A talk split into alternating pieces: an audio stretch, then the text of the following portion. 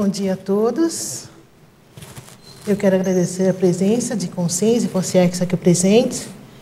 E tem esse material que foi elaborado com, assim, relação ao aspecto da teoria que a Conscienciologia propôs.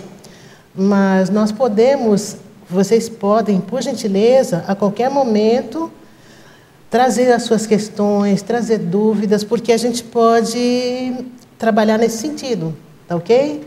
Então não precisa esperar assim um determinado período, assim que a dúvida surgir, a gente vai tentar clarear ou então verificar o que é possível nós chegamos num acordo, num consenso, tá ok? Então eu trouxe para nós essas fontes de referência, porque eu entendo que quando nós vamos fazer uma pesquisa, nós precisamos partir de alguma base teórica. Então, é a partir da base teórica é que nós vamos implementar as nossas vivências e nós vamos trazer o resultado das nossas vivências, das nossas experiências. Ok? Então, a Conscienciologia cresceu bastante. E nesse crescimento, nós podemos ver também o crescimento da ressexologia enquanto uma das áreas da conscienciologia. Então, a ressexologia, logo no começo, nós trazemos aqui a definição. O que é a ressexologia?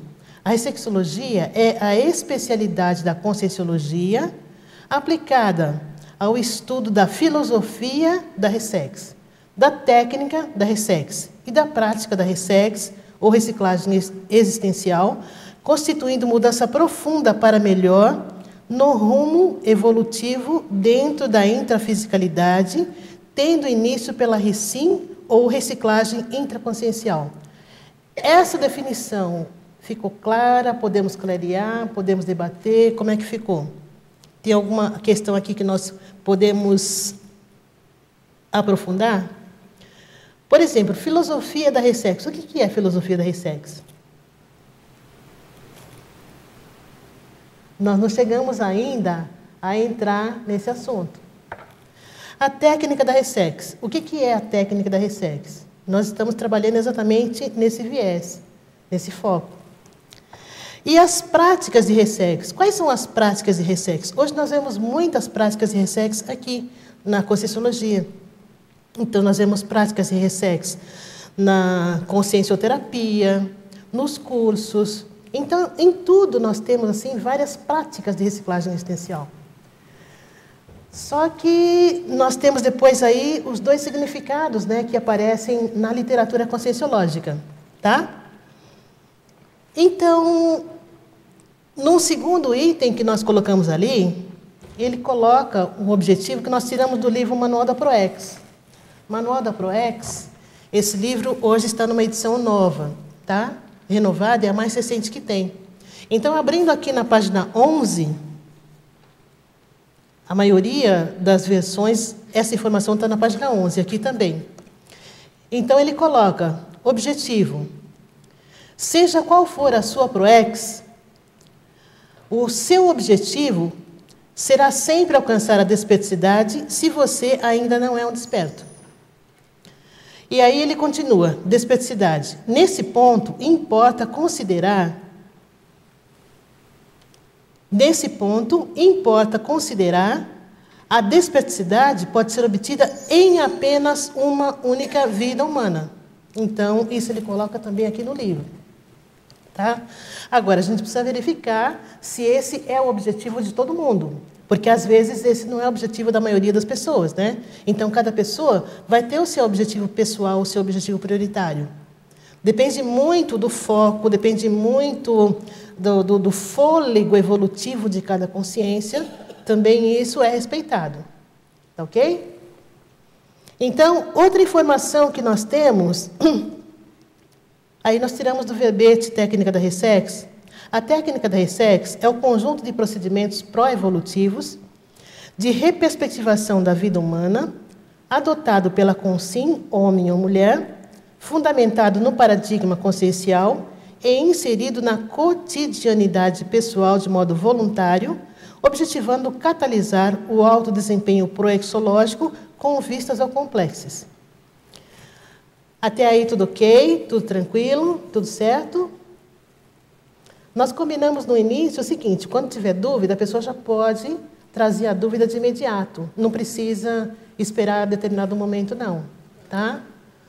Então, aí nós podemos estar trabalhando junto, em conjunto, e verificando a melhor condição né, para que a gente possa uh, trazer as informações aí da Conscienciologia. O público-alvo da técnica da RSEX são as pessoas que têm o perfil para usá-la. Então, são pessoas casadas, são pessoas que têm algum tipo de comprometimento mais sério na intrafisicalidade e que, na realidade, querem agilizar o seu processo evolutivo. Tá? O público-alvo são pessoas acima de 26 anos de idade. Entretanto, existem variações. Por exemplo, uma pessoa tem 18 anos, mas aí ela cometeu um aborto, alguma coisa assim, algum desvio que aconteceu. Ela pode usar técnica de sexo? Ela pode. Porque ela não se encaixa no perfil de inversor existencial. Então, independente da idade, se a pessoa não se encaixar no perfil de inversor, ela pode aplicar a técnica da RSEX. E aí, nós temos então dois significados de RSEX. Porque na literatura da Conscienciologia, o professor Valdo colocou, e dá para nós interpretarmos de duas formas, de duas maneiras. O primeiro sentido é aquela reciclagem externa que nós fazemos. Então, eu posso estar falando de reciclagem existencial no sentido de eu melhorar alguma coisa que tenha relação com a minha, com o meu entorno, com aquilo que está em volta, não especificamente com a minha intraconsciencialidade. Por exemplo, Mudei de casa, mudei de cidade, mudei de país. Isso é uma reciclagem existencial. Não especificamente é a técnica da ISEX. Então, esse sentido de reciclagem exterior, ele coloca inclusive no, no verbete reciclologia, reciclologia. Nesse verbete reciclologia, ele traz a questão da reciclagem extraconsciencial que é exatamente esse significado onde as pessoas vão trabalhar a extraconsciencialidade em primeiro lugar. Por quê? Porque às vezes eu preciso fazer uma reciclagem extraconsciencial para depois chegar na reciclagem intraconsciencial. Tem reciclagens que não dá para a gente fazer assim de imediato. Então, diferença entre recim e ressex. Na recim, eu mudo o meu modo de pensar e o meu comportamento, mudo as minhas ideias, mudo as minhas ações, e essas ações, para melhor, elas perduram, elas continuam durante a minha vida toda. Então, são melhorias evolutivas que cada um de nós vai fazer. Tá ok? E na reciclagem exterior, não. A reciclagem exterior é uma reciclagem menor, que nós falamos, né? E essa reciclagem a menor ajuda também a desencadear uma recim. Agora, quando a consciência é mais evoluída, por exemplo, no caso do professor Valdo, ele já fazia recins direto.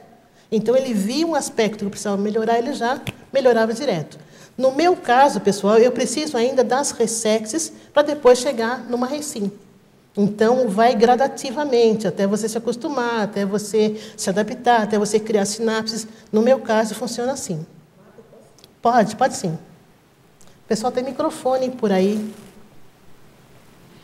É, Existe alguma, algum, algum aspecto é, bem prático que possa dar para, no caso para mim, estou perguntando eu, né, para ter assim uma, uma, uma condição mais segura de que eu estou aplicando a técnica da Resex de forma correta? O que, assim, como que eu posso verificar isso aí, mensurar essa condição de, de não estar perdendo tempo, por exemplo? Porque eu, eu estava observando aqui na, na, na definição é, na, na, definição que fala assim que ele é inserido na cotidianidade pessoal de modo voluntário. Sim. Então já supõe-se que a pessoa ela tem que saber que ela, ela tem que estar consciente, né, de que ela está querendo aplicar a técnica da Resex. Mas assim, de por uma exemplo, forma bem prática, assim, pra... De forma prática, por exemplo, a TENEPS. Uhum. TENEPS precisa fazer todos os dias, senão a gente não está realizando. Então, aqui, tem essas 11 metas, mas não necessariamente nós estejamos aplicando todas essas 11 metas ao mesmo tempo. Tem metas, por exemplo, eu estou trabalhando mais com o estado vibracional agora. Então, tem metas que não tem condições nesse momento ainda de eu aplicar. Uhum. Então, o que, o que eu posso fazer com os recursos que eu tenho? Agora, por exemplo, o que, que tem aqui na técnica ainda, dessas metas, que eu ainda não tenho condições de fazer, e o que, que eu preciso fazer para que eu possa desempenhar essas metas, realizar essas metas. Tá ok? Então, funciona nesse sentido, porque, na realidade, quando nós falamos assim em reciclagem existencial, então, o que eu vejo que nós precisamos, isso daí eu vejo no meu caso pessoal, valorizar os nossos talentos, aproveitar o tempo. Então, muitas vezes, pelo fato de a maioria de nós não ter assim compreendido muito bem a importância da ressexologia, nós nos colocamos em segundo plano, nós nos colocamos em terceiro plano, nós nos colocamos num plano que não é o mais adequado. Então, a ressexologia em si, ela visa exatamente trazer os nossos trafores à tona. Se a ProEx foi feita com base nos trafores, nós precisamos usar os trafores. Nós precisamos aplicar os trafores. Então, isso daí é uma coisa assim muito importante, muito interessante. Porque às vezes nós temos um determinado trafor e aquele trafor é pessoal. Por quê? Porque de acordo com o tema, de acordo com a área, de acordo com a especialidade, eu preciso daquele trafor. Tem umas questões que eu coloquei aqui que é para a gente começar a pensar. A questão do público-alvo interassistencial. Qual é o meu público-alvo interassistencial? Com qual equipe extrafísica eu tenho mais facilidade para trabalhar? Então, eu tenho mais facilidade para trabalhar com a equipe extrafísica da ressexologia. Deveria ter com todas, mas por enquanto, no momento, é essa daqui. Qual assunto vai permitir que eu faça mais assistência? Por exemplo, a Beth é má técnica de mais um ano de vida. Isso é o viés dela. Isso aí é o caminho que ela escolheu no curso intermissivo para desenvolver, tá certo? Isso aí é a responsabilidade dela. Com qual tema eu me comprometi para trabalhar quando realizei o curso intermissivo? Então, cada um de nós tem um tema, porque hoje a Conscienciologia, ela tem centenas de especialidades. Então, tem especialidade, por exemplo, que não tem verbete, não tem artigo, não tem nada a respeito. Então, isso aí para a gente é verificar, por exemplo, como que eu posso contribuir com cada especialidade. Por exemplo, tem uma especialidade X, mas essa especialidade faz ligação com qual? Por exemplo, a ressexologia. Não dá para trabalhar só com ressexologia. Aqui mesmo a gente vê, ó, eu já falei da invexologia, já falei da proexologia. Tem a questão do parapsiquismo também, que aí pode ser parafenomenologia. É, tem muita coisa. Então, não existe especialidade isolada, não existe especialidade. Nós estamos fazendo assim os vieses, nós estamos fazendo assim as ligações. E depende muito de cada um de nós, ao desenvolver a especialidade, trazer as verdades relativas de ponta. Tá ok? Então, o meu objetivo aqui é verificar, por exemplo, quem tem afinidade com a ressexologia. E a partir daí, essas pessoas estarem fazendo seus experimentos para que a gente possa chegar num consenso. Olha, a maioria das pessoas simplesmente chegou a esse denominador. Tá ok? Então, por exemplo, dessas práticas aqui, qual que é a mais comum, qual que é a mais fácil? Aí vai depender muito de cada pessoa. Mas uma coisa é certa, a questão do estado vibracional é a base de tudo. Sem estado vibracional é muito difícil da gente fazer alguma outra questão, né? Por exemplo, a TENEPS. Não dá para fazer TENEPS sem o estado vibracional, que também é uma ação, uma prática, um exercício diário. Até aqui tudo ok? Dúvidas? Bom, nós falamos do primeiro significado de reciclagem existencial, RESEX, que é reciclagem externa, reciclagem exterior. Mas tem também o segundo significado. Aqui ele fala da RESEX enquanto mudança para melhor de todo o curso e perspectiva da vida humana, fundamentada na conscienciologia, que a partir daí adota um novo conjunto de valores com um novo descortínio ante a vida e o universo. A holomaturidade faz das misérias humanas riquezas conscienciais.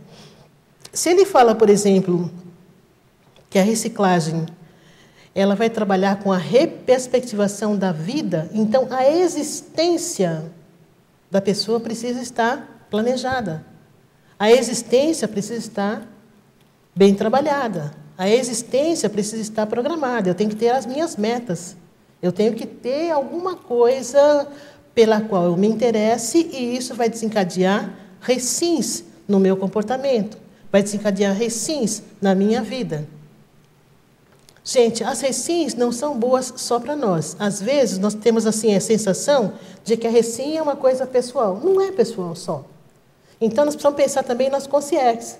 Cada vez que eu mudo um traço de personalidade, eu estou contribuindo com os amparadores, eu estou contribuindo com as consciências extrafísicas que estão ligadas no meu holopensene. Essas consciências extrafísicas do passado que nós trazemos. Então é como se fosse aquela teia então, quem tem informação? O intermissivista. Se o intermissivista tem a informação, na hora que ele vivencia, ele está ajudando aquelas consciências que ainda nem ressomaram. Esses dias eu estava vendo a tertúlia, até eu falei com algumas pessoas aí, do professor Valdo, uma antiga, em que ele fala do curso intermissivo. Então, ele fala a respeito das pessoas que vieram. Pessoas que vieram, por exemplo, na década de 50, 40, nessa época, são pessoas que tinham mais ligação com aquelas que já haviam ressomado. Então, aí supõe-se que seja o grupo karma familiar. E as pessoas que vieram depois, na década de 70, 80, essas estavam trabalhando na dimensão extrafísica para depois ressomar. Então, a gente verifica ali que a técnica da inversão e a técnica da reciclagem têm públicos diferentes. Então, as necessidades de cada grupo, elas são bem diferentes. Oi. Ah, sim. Essa tertúlia é muito boa. Então, ele traz muitas informações aí. Eu vejo que é, ela traz assim várias fontes para a gente começar a trabalhar, para a gente começar assim a deslanchar mais, né? Obrigada, Isabel. É essa mesmo. Até aqui tudo ok? Bom, Teve uma época, quem é assim mais experiente de Conscienciologia, logo no início, se falava muito em administração. Então, logo no começo, teve até uma jornada da administração, né, que aconteceu em Curitiba e tal, o pessoal uh, elaborou os anais e tudo mais. Então, uh, na hora que ele coloca a meta, essa palavra meta, ela tem ligação com a administração, porque toda empresa tem que ter uma meta, tem as suas metas, né? Então, o que é meta? Eu tenho aqui uma cola exatamente para facilitar a explicação.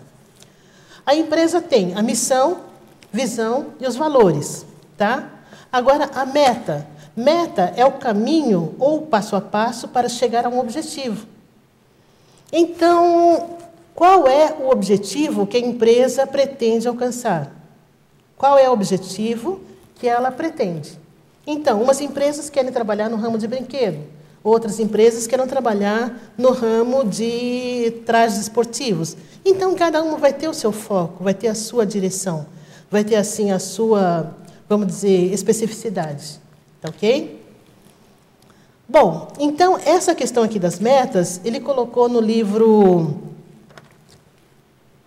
700 Experimentos da Conscienciologia. Então, se vocês forem lá no livro 700 Experimentos da Conscienciologia, no item 8, ele coloca essas metas para o reciclante existencial. E aí, nós vamos verificar que essas metas, a maioria delas, são perfeitamente factíveis. Ele já tinha falado nisso há muito tempo. Quais metas ele coloca ali? Ele coloca 11 metas. Primeiro, domínio do EV. Então, a primeira questão, o primeiro ponto, a primeira fase é o domínio do estado vibracional. Agora, dá para dominar o estado vibracional assim, num mês? Eu não consigo. Então, já tem dois livros sobre estado vibracional Mas o que eu vejo, e o professor Waldo falou uma vez também, que para estudar o estado vibracional, seria interessante fazer um tratado sobre o estado vibracional. Então, por exemplo, eu comecei a estudar técnica, aí o que aconteceu? Eu vi que não dava para ficar naquele EV básico que a gente aprende quando chega. Né? Você precisa ir qualificando o estado vibracional, fazendo o estado vibracional com mais intensidade, com mais capricho. Aí você vai entrando na sua intraconsciencialidade. Que mais? Além disso, o que eu estou verificando agora, uma coisa que eu estou fazendo, é verificar que tipo de sinalética acompanha o estado vibracional. Também é uma coisa que eu não vi escrito ainda. Pode ser que tenha, mas eu não vi. Por exemplo, eu faço o estado vibracional durante um período X. Quais são as sinaléticas mais comuns? Quais são as sinaléticas menos comuns? O que, que pode indicar para mim? Então, é uma coisa que eu estou trabalhando, eu estou trabalhando nesse, nesse foco. A condição de isca autoconsciente. Também essas metas, gente, elas não estão assim soltas. Elas são apresentadas aqui para a gente compreender, para a gente entender, mas tem uma interligação muito profunda entre todas elas. Elas estão interligadas. A questão da projeção consciente também é uma questão importante. Na hora que a pessoa tem a projeção, ela pode fazer uma autoavaliação muito mais profunda. Verificar a questão do seu comportamento, os medos, o público assistencial, os amparadores, as consciências que precisam de assistência. Então, tudo isso é muito rico. A questão da TENEPS, como nós falamos, né? A questão de, de nós irmos assim fazendo as anotações diárias da TENEPS para verificar se está havendo um crescimento. Por quê? Quanto mais recins eu faça, vai mudar o meu público de TENEPS, vão mudar os meus amparadores e daí por frente. Então, existe uma ligação profunda também entre as reciclagens intraconscienciais e a própria TENEPS. E o desenvolvimento né, da, da própria consciência.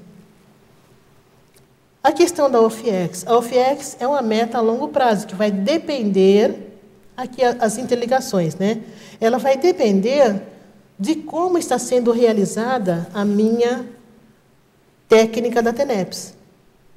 Se eu estiver trabalhando direitinho com a TENEPS no meu dia a dia, então, obviamente, com o tempo, eu vou chegar a ter a minha OFIEX. Então, não vou precisar fazer um requerimento para o operador, não vou precisar de nada disso. Automaticamente ele vê, olha, a Marta está aguentando, então pode mandar outras consciências mais bravas para poder, para que ela possa assistir. A questão do orgasmo. Quando a gente fala nisso, tem uma técnica nos sete experimentos que é a relação com a sexualidade. Então, isso é importante por quê? Porque se a pessoa tem muitos devaneios ainda com relação à sexualidade, isso no início do IPC, professor Valdo ele ministrou curso sobre sexualidade, né? Quem estava presente lembra que na realidade é importante para que a pessoa evite estar fantasiando determinadas questões, para que ela possa ficar mais ligada com os amparadores. Tá ok? E é um caminho também para a pessoa chegar na transafetividade. Tá? Desempenho da TARES. Quando nós falamos de desempenho da TARES, eu estou falando da minha experiência pessoal. Desempenhar TARES, quando eu cheguei no IPC, falar em TARES era falar em voluntariado. Então, nós só tínhamos voluntariado. Os professores mais experientes é que davam aula, ministravam curso e tudo mais. Depois de um certo tempo, você passou para docência. Então, você passou a ser docente também, voluntário e docente. Chegou um momento que surgiram os GPCs, os grupos de pesquisa, tá? E nesses grupos de pesquisa, a pessoa já passou a ser voluntário, docente e pesquisador. De 2002 para cá, já ficou mais intensa a questão do autorado. Então, nas tertúlias, né, o círculo mental somático mesmo, foi uma atividade provocativa do professor Valdo. Cadê o livro? Cadê o livro? Cadê o livro? Por quê? Porque o autorado, ele passou a ser o elemento mais importante agora dessa nova fase da Conscienciologia. Então, você vê, a Conscienciologia está crescendo, as especialidades estão crescendo, tudo cresce. Então, cada vez mais é exigido ou proposto para que cada um de nós desenvolva novas habilidades, crie novas sinapses. Então, no autorado, puxa, mas eu não sei o que, o que eu vou escrever. Tem muita coisa que a pessoa pode escrever. Por exemplo, a questão das experiências pessoais. Tem que ver, por exemplo, qual é o assunto que chama mais sua atenção. Você gosta mais de qual assunto? Então, dependendo daquele assunto, é que a pessoa vai começar a colocar ali as suas ideias, o que, que ela pensa, o que, que já tem escrito que ela pode fazer uma comparação, pode trazer como referência. Então é muito rico. Por exemplo, a pessoa pode escrever verbete, a pessoa pode escrever artigo, a pessoa pode escrever livro, a pessoa pode fazer dicionário, quatro coisas. Isso que a gente não entrou muito, em muitos detalhes ainda. Então, se essas quatro são, vamos dizer assim, aquelas que a gente trouxe assim de imediato, aí você junta essas quatro, junta o voluntariado, junta a docência e junta a questão da pesquisa. Tudo isso é muito rico, gente. Nós estamos com muito trabalho para fazer. Então, nessa questão de ter muito trabalho para fazer, é que nós ficamos em sintonia com a equipe extrafísica. E nós não estamos pensando na, só em nós, na hora que eu estou escrevendo um livro, que eu estou fazendo um, um artigo, que eu estou escrevendo um verbete. Nós estamos pensando nas consciências extrafísicas que vão ressomar, que precisam dessas informações, e que, na realidade, nem sempre nós trazemos essas informações. Então, o que, que nós temos para dizer? Cada um de nós aqui é um poço de conhecimento. Cada um de nós aqui tem muita bagagem, só que as nossas bagagens são em áreas diferentes. E a partir daí, as consciências precisam dessa nossa bagagem. Então, pensa, por exemplo, naquele grupo de consciências que vai ressomar e tem ligação com a ressexologia. Pense naquele grupo de consciências que vai ressomar, tem ligação com a técnica mais de vida. Pense naquele grupo de consciências que vai ressomar, tem ligação com a extraterrestrologia. Gente, é o mundo. Então, é, é, é, essa ideia que eu penso que nós podemos desenvolver. Tá ok? Quer questionar? Quero. Ah. É, quando você falou assim, nós somos um poço de conhecimento, hum. é nessa linha que eu quero é, falar a minha impressão disso. Nós chegamos aqui e a gente vai, fica quietinho, escutando as aulas, escutando as pessoas e vai se enchendo de conhecimento, sim. Cada um vai pegando informações e agregando a sua, a sua holobiografia, as suas vivências. Chega uma hora que a gente tem, necessita virar chafariz, começar a pôr para fora porque a gente está tão, tão, tão cheio que não dá, está supitando de tanta informação e coisas. Aí a gente começa a pôr para fora em verbetes, coisas e tal, dessa natureza, é, paulatinamente. Primeiro é um artigo, primeiro é um debate que a gente faz sério, que não tem muito, muito, muita exigência, ou em qualquer lugar. Depois a gente faz um artigo e publica. Depois a gente faz um verbete. Então a gente começa a pôr para fora gradativamente. Quando a gente faz um verbete, pelo menos é a experiência da maioria que eu vejo relatar, a pessoa fica tão feliz, ela fica tão leve, ela fica em primavera energética, às vezes uma semana, porque ela atendeu o público assistencial dela. O livro, o dicionário, o Homo sapiens, os tratados, é, uma, é um caminho natural à medida que vai aumentando a nossa potência assistencial. Perfeito. Então, é, então não é uma obrigação, é uma é. maturidade. É. é. uma, é uma maturidade, um empenho da gente. Eu estou falando assim, mas eu não, não cheguei lá, ainda estou longe, anos luz, mas eu já fiz alguns verbetes, eu sei essa sensação. É uma coisa muito boa. Então, quem não experimentou, experimente. Vale a pena, porque o caminho é esse mesmo. Agora, Isabel, uma coisa que você falou, tudo isso eu concordo com você. É assim que quando, não puxando brasa para os verbetes, que eu sou da, da Enciclosápios, mas assim, quando a pessoa está fazendo o verbete, ela fez a pesquisa, ela escreveu, e aí ela vai dar aula. A tertúlia aqui é uma aula gratuita, é. diária. Então, são várias ações para desenvolver para desenvolver, que a pessoa desenvolve, para chegar naquele foco de assistência que ela tem. E aquele foco é personalíssimo. Por exemplo, vou fazer um, um verbete sobre, sobre um tema X. Eu faço um tema, você faz o mesmo tema. Não vai ser igual. Porque a sua experiência naquela área é totalmente diferente da minha. As nossas experiências podem ser complementares. E tem públicos diferentes Sim, exatamente. E, e, e, sabe, eu acho que a maioria das coisas segura a gente, a maioria das pessoas, é medo de errar, medo é. de dar de gafe. E é bobagem, porque sem, sem, a gente preparar aula, Sim. uma palestra, um, qualquer coisa, é, é, tão rico o, o extrafísico atuando com a gente. Sim. A gente, aqueles fenômenos que são tudo teóricos, aparentemente no papel, quando a gente começa a preparar uma palestra, uma aula, um debate, a gente começa a ter as vivências extrafísica e intrafísica do, daqueles fenômenos é potencializados. Né? Agora, são os primeiros interessados. Né? Isso daí entra no índice aqui, que é a questão da erudição. É o próximo item. né? Por quê? Porque na erudição não entra só a questão do conhecimento. Entra também a questão do conhecimento. Mas entra o parapsiquismo, que é uma coisa super importante. É isso. Sim. Aqui, eu não sei se você estava quando eu li uma das questões que me veio quando eu estava aqui.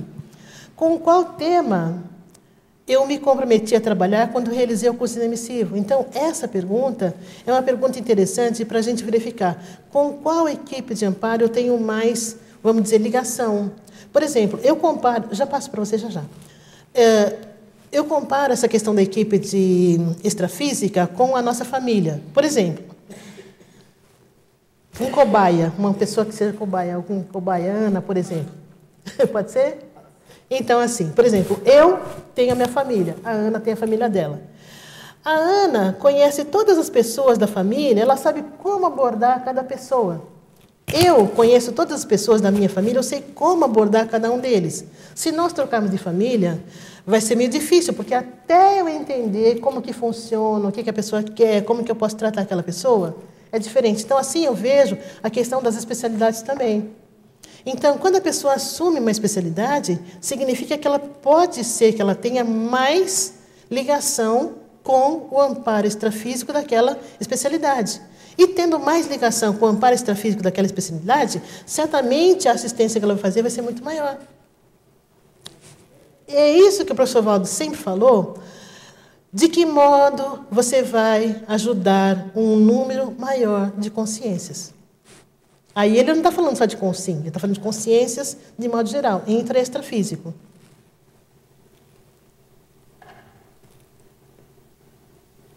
Alô? Ah, eu acho esse é uh, um caso que é interessante. Né? Primeiro, nós temos um uh, caminho pessoal, né? esse é uma reciclagem de nós, uh, e depois uh, vai mais e mais de um trabalho de equipex, de equipe PIN também, nós trabalhamos trabalhamos juntos. E quando um ganha já uma especialidade da assistência, uh, as amparadoras podem combinar com um outro. Ah. Sim. Essa é maravilhosa. A potencialização desse grupo Sim. vai aumentar enorme se, uh, uh, depois de um, um, um, tempo. Né? Exato, exato. Agora, o que a Conscienciologia visa é exatamente a integração. Uh, mas eh, eu, eu vejo um outro ponto que é importante, esse é tempo. Porque nós temos um, processos grupais. Talvez uh, minha família não tem abertura, não está aberta nesse momento para um esclarecimento. Uh, eu preciso esperar um pouco. Eu não posso ser um especialista em esse caso. Eu preciso uh, uh, mudar talvez um plano também, porque esse grupo tem um processo específico.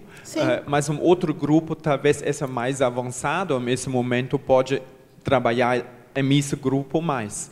Um, aqui, eu acho, na, na Cognópolis também, nós temos vários grupos trabalhando. Por exemplo, grupos de ICs. Né? Cada uhum. grupo tem história e precisa massa crítica, né? por superar problemáticos ou por ser uma, um grupo de especialistas também que ajudam em outros grupos também.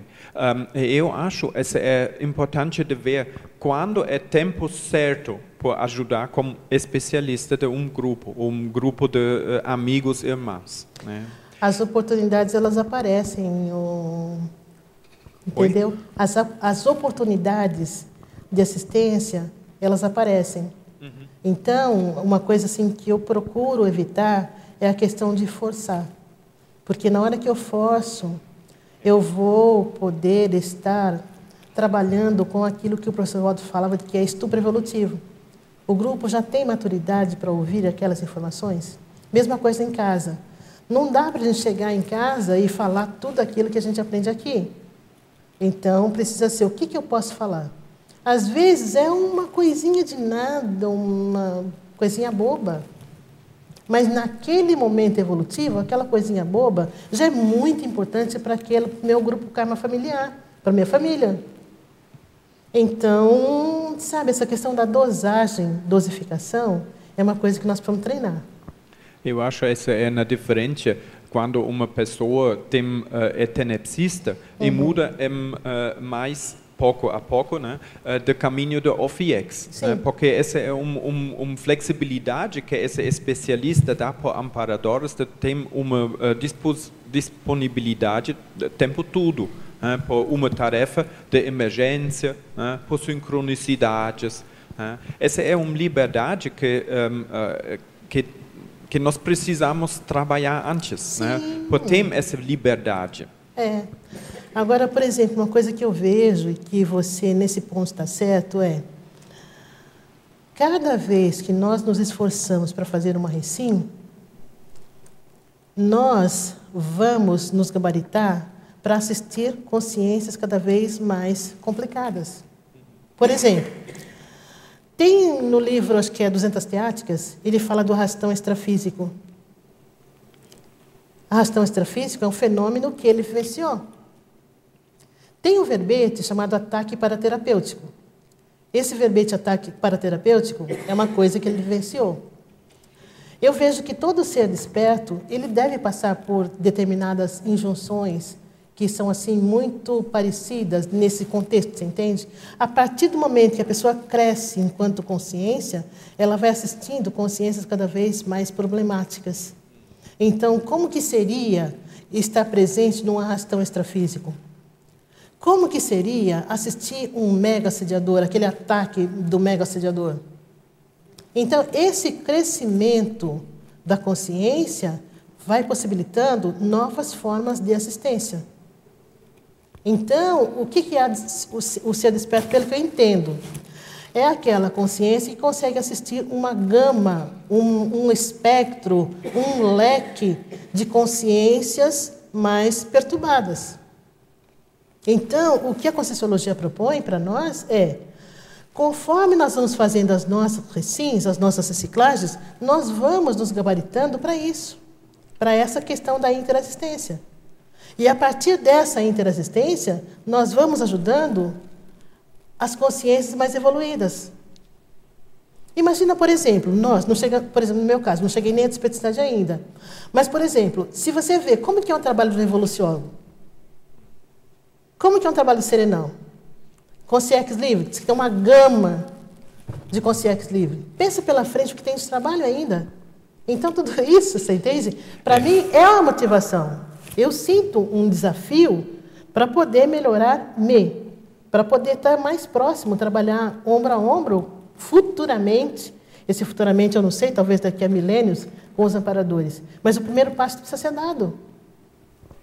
Eu estou uh, elaborando minha, ou, ou, avaliando minhas uh, energias muitas vezes por, por ver eu sou no fluxo de um grupo ou não. Eu percebi no início, quando eu tive as primeiras informações sobre energia, trabalho com energia, eu tive energias conscienciais caóticas, mas e talvez de um grupo eu posso ajudar bem, porque lá eu conheço os assuntos, como funciona esse, eh, esse grupo, esses processos. Eu estava com esse grupo, né? porque minhas energias são em harmonia, em frequência frequência Sim. parecida deles, uhum. né? E pouco a pouco eu percebo com minha trabalho uh, interassistencial, um, minhas, uh, minha qualidade de energias muda totalmente, porque eu posso ter energias fortes uh, sem uma uh, frequência específica. Essa é uma mais ou menos não muito consciencial as energias, mas é, a, potência, a potência né, o, o, o, parte dessas energias que são de minha uh, uh, dotação consciencial, né, uhum. minimiza, porque eu posso ajudar mesmo grupos que não são minha origem. Sim. Origem. Sim. Esse é interessante Sim. porque nesse caso você não precisa ser um especialista. Sim. Você pode ser só uma uma consciência com energias conscienciais como uma parte da consciência consciencial pequena. É, agora por exemplo assim, a gente vê também é que um grupo não necessariamente ele vai assim uh, ficar lúcido conforme uma pessoa só exterioriza energias. Às vezes, dependendo do grupo, dependendo do contexto, ele precisa passar por vários, várias consciências. Então, uma tem padrão X, outra tem padrão Y, outra tem padrão Z, até essa consciência ou essas consciências adquirirem lucidez, melhorarem assim a sua, o seu discernimento, para poder compreender algumas questões e a partir daí mudar. Tá? Então, isso deve acontecer na TENEPS, deve acontecer na UFIEX. É interessante no dia a dia. Né? Ontem, uh, Ulisses e um pequeno grupo de nós eram de, uh, como um grupo específico né, uhum. de indígenas. E uh, eu percebo existe um epicentro que, que arruma esse, esse uh, intrafísico, né? Sim. que arruma esse encontro, por, por ter uma troca de ideias, por ter uma assistência. Uh, eu fui mais como uma pessoa que dá energias por isso. Né? É interessante por descobrir o que é meu papel nessa é. essa, essa equipe, né? porque essa ajuda muito Muitas vezes nós pensamos, ou eu, né, penso, ah, essa é minha tarefa, eu preciso fazer ah. aqui uma coisa, mas na verdade não. Essa é me melhor que uh, na segunda linha, né, não no, na frente, né, uh, talvez você tenha mais afinidade de um grupo, um outro, né, que é epicentro, eu posso ajudar epicentro, né. Eu preciso uh, pegar minha meu ego muito mais. Agora, uma é, coisa é que você está falando, que eu vejo, é a questão da prioridade. Qual é a nossa prioridade? Então, cada é. pessoa tem a sua prioridade. E uma coisa importante nesse contexto todo é considerar a engenharia extrafísica da assistência. E o papel da mini peça é importantíssimo na qualidade dessa assistência. É. Isso é seríssimo no sentido de colaborar em equipe. Você é mais uma peça, eu sou mais uma peça de cada um de nós com relação à nossa realidade interassistencial. É a questão da mini peça. A mini peça, no, no macro mecanismo Agora, assistencial coordenado pelos amparadores. Isso. Né? Isso é muito importante ser considerado no trabalho de, de cada um dentro da sua especialidade. Porque você se achar o macro dentro do micro é meio complexo, né? O que, o que assim a gente verifica é que. E uma outra coisa, Martina, pessoa... desculpe aí. A... Não é, uma outra coisa importante é dentro da sua da especialidade de cada um, é, só para acrescentar um, um, a questão do, do, epicentro dentro da família, é aquela ideia que você falou às vezes é só uma microfala daquele momento, que é o efeito é macro na reciclagem do grupo e o mais sério é o respeito ao grupo na condição que ele se encontra e que você está no, na, na questão do, do cobaia, né? Para a assistência. Isso é muito significativo e importante dentro do nosso trabalho. Respeito à condição dos colegas que estão em volta, dentro da família, dentro da IC, dentro de cada um de nós. Agora, uma coisa, Beth, só para completar aquela primeira fala sua, né? que você falou muito bem, eu concordo com você. Agora, o que eu particularmente vejo é que no nosso grupo aqui existem várias consciências. Sim. Então, aqui a gente, nós temos uma... É assim, um balneário, como dizia o professor Valdo. Né? Isso, então, assim, nós temos pessoas que estão chegando, pessoas mais experientes, pessoas que são mais evoluídas. A pessoa, assim, por exemplo, que tem assim um, um, um, uma condição igual o Sérgio possuía. Convivendo com o Sérgio, jamais eu ia entender que ele tinha a função que depois foi revelada, entendeu? Então, nós convivemos com as pessoas, nós não sabemos quem é quem. Então, é esse direito que cada pessoa tem de escolher com qual tema vai trabalhar, com qual público, eu acho que esse tema esse é um respeito que a gente precisa ter. Agora, no meu caso, tem que ver o meu caso. O meu caso, o meu foco é esse. As minhas prioridades são essas. Então, essa questão de respeitar, assim, a escolha de cada um, o trabalho de cada um, eu vejo que é assim bem importante também. Ok? Concordo plenamente é com você. É isso que, que vai fazer a, a que faz integração. a interação, que faz a integração, que faz o malgama do processo da reciclagem. Eu vou precisar de você, vou precisar do outro, isso. e o outro vai precisar de cada um de nós. Exatamente. Perfeito. Concordo Exatamente. plenamente com você. Mais alguma questão, gente? Então, é, no grupo, a gente evolui em grupo. O grupo, os grupos que nós formamos aqui por afinidade de especialidade, pensênica, é o laboratório é, ideal para a gente aprender, aprender quando, quando tem assédio, quando tem amparo, quando limpo extrafísico, quando tem mega assediador. A gente aprende primeiro vendo o outro, no, no, depois que a gente identifica o que está acontecendo com a gente. E por isso que o grupo é tão importante. E, e, é assim que eu tenho aprendido parapsiquismo desde que eu entrei na Conscienciologia. Ah, ah, eu já tenho parapsiquismo, mas eu não conseguia discernir um padrão do outro até ir vendo como é que cada um do meu entorno é, faz uhum. e sai daquela condição. Há uns que saem e vão embora, nunca mais volta. Há uns que ficam e vão fazendo essas recins e ressex a olhos vistos. Uhum. E aí, aos poucos, eu passo também a fazer isso para outros grupos. E, e, a gente, eu acho que essa escola de aprendizado, ela, ela, é, ela é a melhor escola possível, mas ela requer um pouco de abertismo da, dos, das pessoas que estão vivenciando aquele parapsiquismo, de passar para os outros. Sim. Porque a maioria vivencia e não abre a boca, então a gente fica num, sem saber o que está acontecendo. Uhum. E, e eu acho que isso também vai dar interconfiança. Então, eu estou falando isso só para que cada um aí veja como é que está acontecendo na, nos seus grupos, agrupamentos. Porque eu só estou aqui hoje porque eu estou aprendendo a cada dia com cada grupo que eu estou convivendo. Isso é importante, né, Isabel? Agora, uma coisa que você falou, que eu acho assim, bem séria, é a questão dos subgrupos que existem na Conscienciologia. Então, existem vários subgrupos. E nós, por exemplo, eu não consigo participar de todos. Então, assim, uh, o, os grupos com os quais nós participamos são aqueles grupos que a nossa responsabilidade pode ser maior. Então, a partir daí, a questão do parapsiquismo também, eu não sei se dá para a gente falar tudo que a gente percebe, porque eu não percebo muita coisa, né?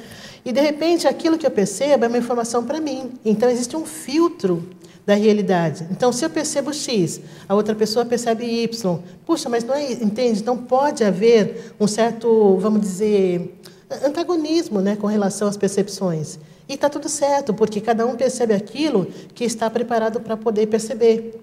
Então, é nessa, nesse filtro é que eu vejo a minha realidade, que eu vejo o meu contexto, que eu vejo como que eu posso interferir, como que eu posso, sabe, interagir com as pessoas, com o SINS e com o CX, o que, que eu preciso melhorar em mim, quais são as recins que eu preciso fazer.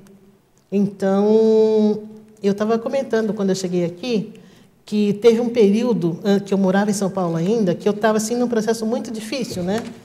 Então, eu passei num sebo e comprei esse livro aqui, Como Enlouquecer Você Mesmo. Esse livro é muito interessante porque ele trata, sabe do quê? Do autoassédio. Então, é o autoassédio, são as sabotagens que nós fazemos no nosso dia a dia. Então, ele fala aqui, o poder do pensamento negativo. Ah, como criar ansiedade de primeira classe? O poder do pensamento negativo. Como amadurecer a sua inquietação? Da inquietação à ansiedade. O exercício da ansiedade. Gente, isso era a minha vida. Então, a partir do momento que você lê um livro, você começa a ver e você ri. Por quê? Gente, mas é besteira isso que eu estou fazendo. E desdramatiza. Então, é a reciclagem através da desdramatização é a reciclagem através do bom humor, é a reciclagem que vai fazer com que você se aproxime do amparo. Então, tudo isso é muito rico, gente. Sabe? É uma, uma, um livrinho bobo, simplesinho assim, que você acha no sebo. Então, é assim, uma lição, né? Então, às vezes, não é assim a quantidade da informação, mas é exatamente o viés que ele aborda. Tá ok? Está ligado.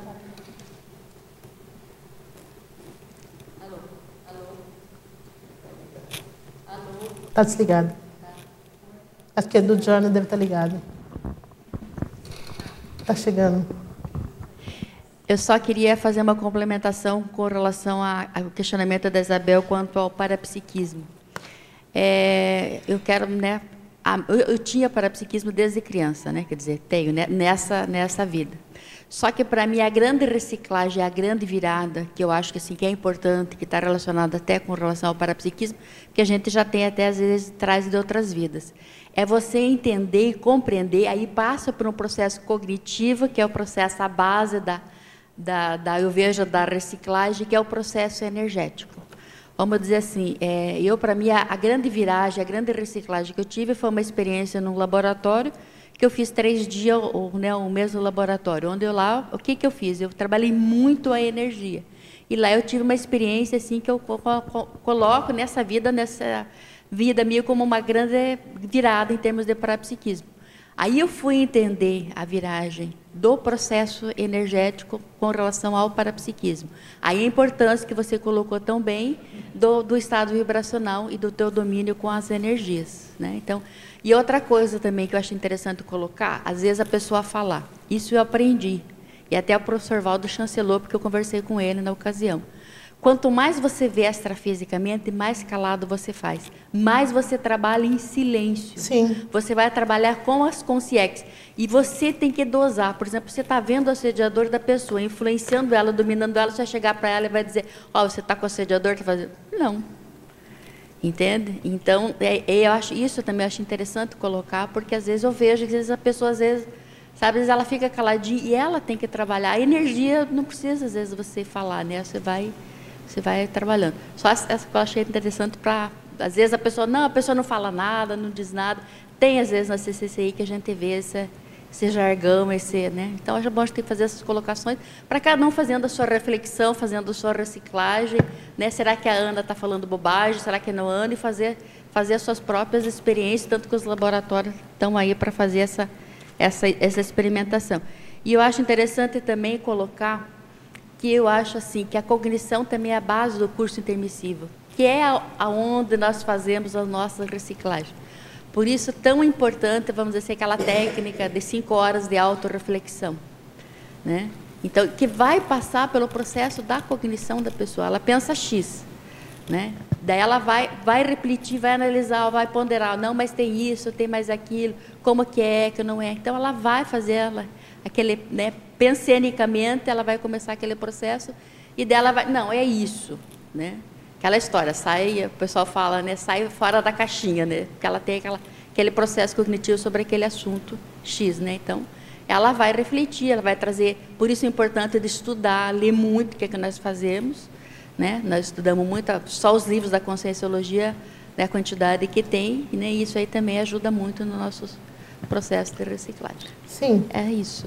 Só Pode falar, pode falar. É, acho que até dando uma, é, continuando um pouco no que a Ana está falando, eu acho que é, falando em, em, reciclagens e falando em técnica de reciclagens, ou a Resexes, nós não podemos deixar de pensar ou de colocar no nosso foco o processo ou a questão dos resultados. Então, assim, uma coisa que ajuda muito, se a gente é, é, pensar nessa condição e, e, e, começar também a fazer essa autopesquisa é, nas nossas próprias mudanças. Né? O que, que, resultados eu trouxe durante esses seis meses em que eu estou aplicando a técnica da autorreflexão de cinco horas? Uhum. Eu fiz três vezes essa técnica e eu consegui escrever um, alguma coisa em relação a isso, com três, com três experimentos. Eu gostaria de falar desse Pode, depois eu vou falar. Eu acho esse Sim, ponto é obrigada. é muito importante porque um, um processo cognitivo é um processo que é individual, mas o grupo precisa cada participante do grupo. Isso é importante também, porque eu acho esse é um grupo de dois dois lados, né? O que nós como grupo podemos uh, fazer por estimular, motivar uh, as pessoas que chegam aqui na conscienciologia uhum. do nosso grupo, um, uhum. por falar, por uh, incluir-se, porque cada um aqui cada um é importante, cada Sim. um é um, um, um, pedaço um, um, de, de, de nosso mecanismo. Eu acho essa responsabilidade de nós é muito importante. Sim. E um outro ponto que que nós conversamos é a dinâmica. Nossas dinâmicas são escolas. escolas por trabalho com Sim. equipes. Né? Essas são muito boas. Né? Cada um tem a possibilidade de treinar é, é, trabalhar em, em, grupo, mesmo se o processo cognitivo não está de um ponto alto. Né? Como incluir de grupos, né? Uh, onde está meu grupo. Né? Isso ajuda muito, mesmo uh, quando eu sabia, uh, eu quero trabalhar com um grupo específico, eu gostaria de trabalhar com outros grupos uhum. em dinâmicas por um tempo, por aprender as, as funções dos processos lá. Essa ajuda mim e outro grupo. Perfeito. Agora, nisso tudo que vocês falaram, vou ver se eu consigo fazer uma complementação.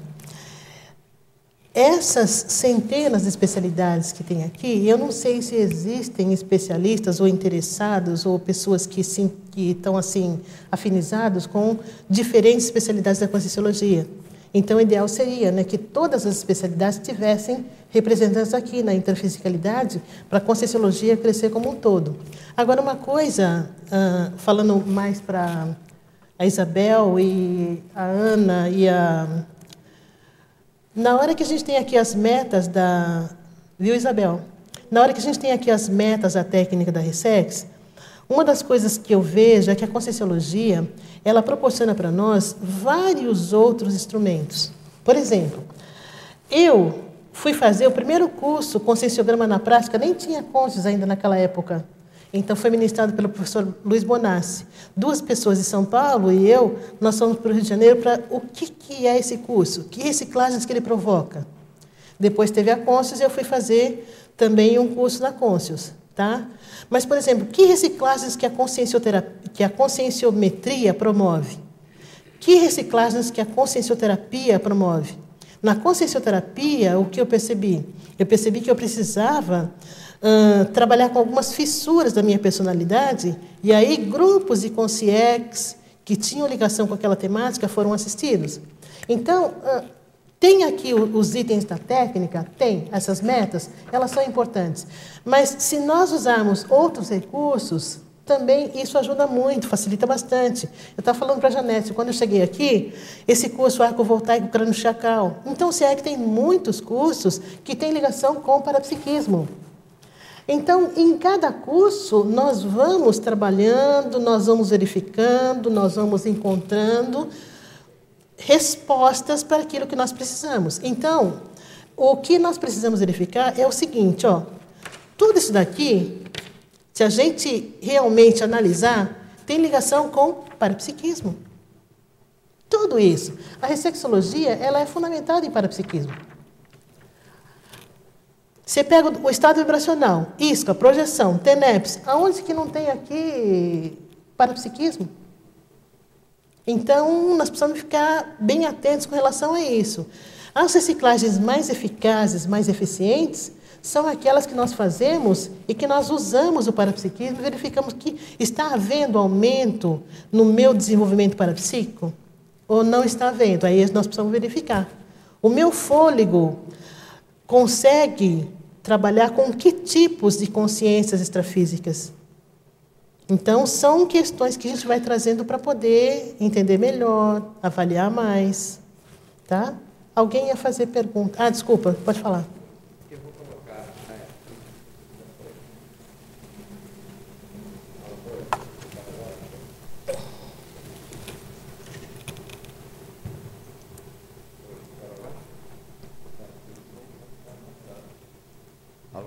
Ele vai passar outro microfone. Ah, é o seguinte, eu vou colocar a minha experiência é recente, né, que eu não estou há muito tempo aqui, mas que para mim houve uma mudança assim. É, quando eu cheguei, é, eu cheguei assim um tanto belicista e quando eu ia fazer a, a, algum curso as dinâmicas, eu ficava muito irritado em ouvir um problema que um companheiro expunha que não tinha nada a ver com aquilo. Eu falei, pô, que vou ficar aqui tanto tempo assim ouvindo isso? Mas aí eu consegui fazer uma coisa que eu vou até passar para as pessoas, assim, não é a, a, problemática dele é diferente da minha, mas a explicação que o professor ou Epicom dá para ele, para aquele contexto, aquilo se aplica no outro contexto da minha vida, mas que ajuda muito. Então, eu estou aprendendo muito, é, assim, é, em ouvir, é, ter a paciência, de, primeiro de aprender a ouvir, que foi uma coisa meio difícil, né? E segundo foi é, a resposta que é dada para um assunto que aparentemente não é meu, mas é como aquilo tem me ajudado a desenvolver uma problemática fora e entender, inclusive, no dia a dia, aqui ou na SOCIM, como a gente consegue é, verificar e, como você falou, uma palavra que você, é, é, aquela pessoa está precisando e tem acontecido isso muito comigo. Então, é só, eu queria só registrar isso, que é para a gente nunca desconsiderar, principalmente aquilo que aparentemente a gente pensa que não é nosso, mas tem muito a ver. É o que eu queria falar. É verdade. Agora, sim, uma coisa que eu gosto muito depois do ouvir é refletir. Refletir e usar o discernimento, e aí vem o crivo da seletividade. Até que ponto eu posso aplicar isso no meu cotidiano, na minha vida, ou não? Então, dependendo da, da, questão, nós podemos sim aplicar no nosso dia a dia, no nosso cotidiano, na nossa vida. Dependendo da questão, aí nós podemos descartar. Depende muito do caso, depende do contexto, depende da situação. É né? É porque, por exemplo, é, é, o que aconteceu? É, por exemplo, ontem mesmo eu tive contato com uma pessoa que me colocou assim uma situação em que eu antes se eu não tivesse esse discernimento de agir como um amparador eu quase queria entrar na conexão dele.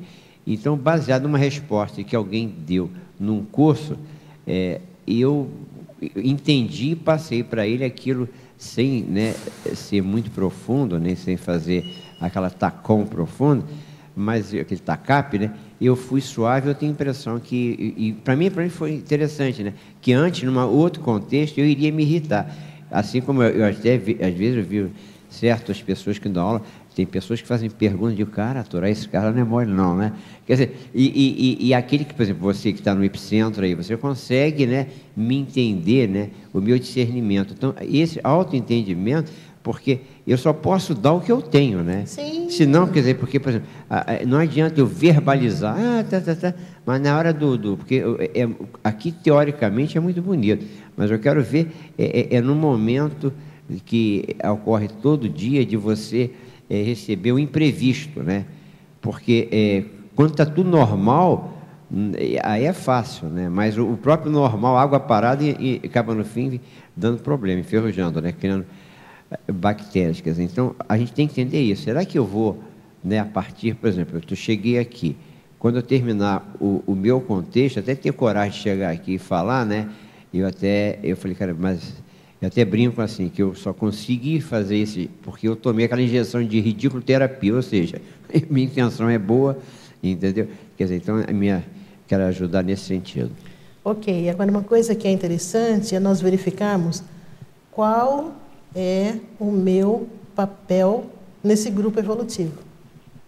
Eu preciso ser voluntário? Eu vejo que o voluntariado ele traz muitos benefícios para todos nós. Por quê? Porque é exatamente no voluntariado que você tem essa relação de proximidade com consciências do nosso passado.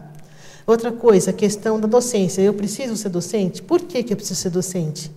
Aquilo que eu sei eu já posso passar para as outras pessoas, então eu vou ter um treinamento para depois, então, fazer essa transposição daquilo que eu aprendi para as outras consciências. Tá ok? Eu preciso ser pesquisador, eu quero ser pesquisador. Então, o nosso livre-arbítrio, ele está presente em todo momento, em todas as nossas decisões. Então, assim, usar o nosso livre-arbítrio de modo correto, de modo assim que seja assertivo, de seja assim mais eficiente. Tá ok? Então eu poderia chegar aqui, não, eu quero ser uma serenona. Quer dizer, está totalmente furado. Esse não é o meu foco, não é o objetivo, não é a minha prioridade. Então, escolher exatamente aquilo que eu posso fazer. Eu consigo caminhar daqui até ali. Agora, se eu for caminhar por Foz do Iguaçu toda, eu não consigo ainda, entendeu? Eu não tenho preparo. Então, essa questão do fôlego evolutivo, do nosso fôlego interassistencial, porque tudo que nós fazemos tem assistência no meio. É o que a gente está falando aí. Será que eu já consigo participar de um arrastão extrafísico? Eu consigo assistir um mega assediador? Ficou claro? Porque, assim, olha, é muito interessante. Deixa eu contar uma coisa assim da, da minha família. Eu tenho um casal de sobrinhos, tá? Então, a menina é, tem um casal de filhos e o rapaz tem dois moleques. O mais novo dele nasceu, hoje está fazendo 40 dias. E aí, o filho da minha prima, ele é muito apegado com o tio. E ele gosta do tio desde pequeno, às vezes o tio tinha que deixar o filho de lado para poder pegar, ele no colo. E o que aconteceu? Ontem, antes de ontem, ele foi dormir na casa do tio, porque ele adora o tio e tal. E chegou lá esse menino de 40 dias, 40 dias, gente. Ele só fazia nhe, nhe, nhe, nhe, e ele se irritou. o menino de seis anos se irritou, pediu para a mãe buscar ele na casa do tio. A mãe foi meia-noite e meia buscar na casa do tio, porque o menino só fazia Você vê, por exemplo, o que, que é a questão de você. Isso acontece conosco em outras escalas, sabe? Então, é assim, usar o discernimento para fazer, gente, olha isso, eu já não faço mais. O nosso discernimento, ele pode ser sempre ampliado. O que eu vejo que a Conscienciologia exige de nós, sempre aquele passo a passo. É o que eu falei, olha, quando eu cheguei no IPC, só tinha voluntariado, não podia dar aula. Depois eu comecei a dar aula, comecei a fazer pesquisa, e agora estou entrando na área do doutorado. Então, é um crescendo. O que, que eu consigo fazer hoje?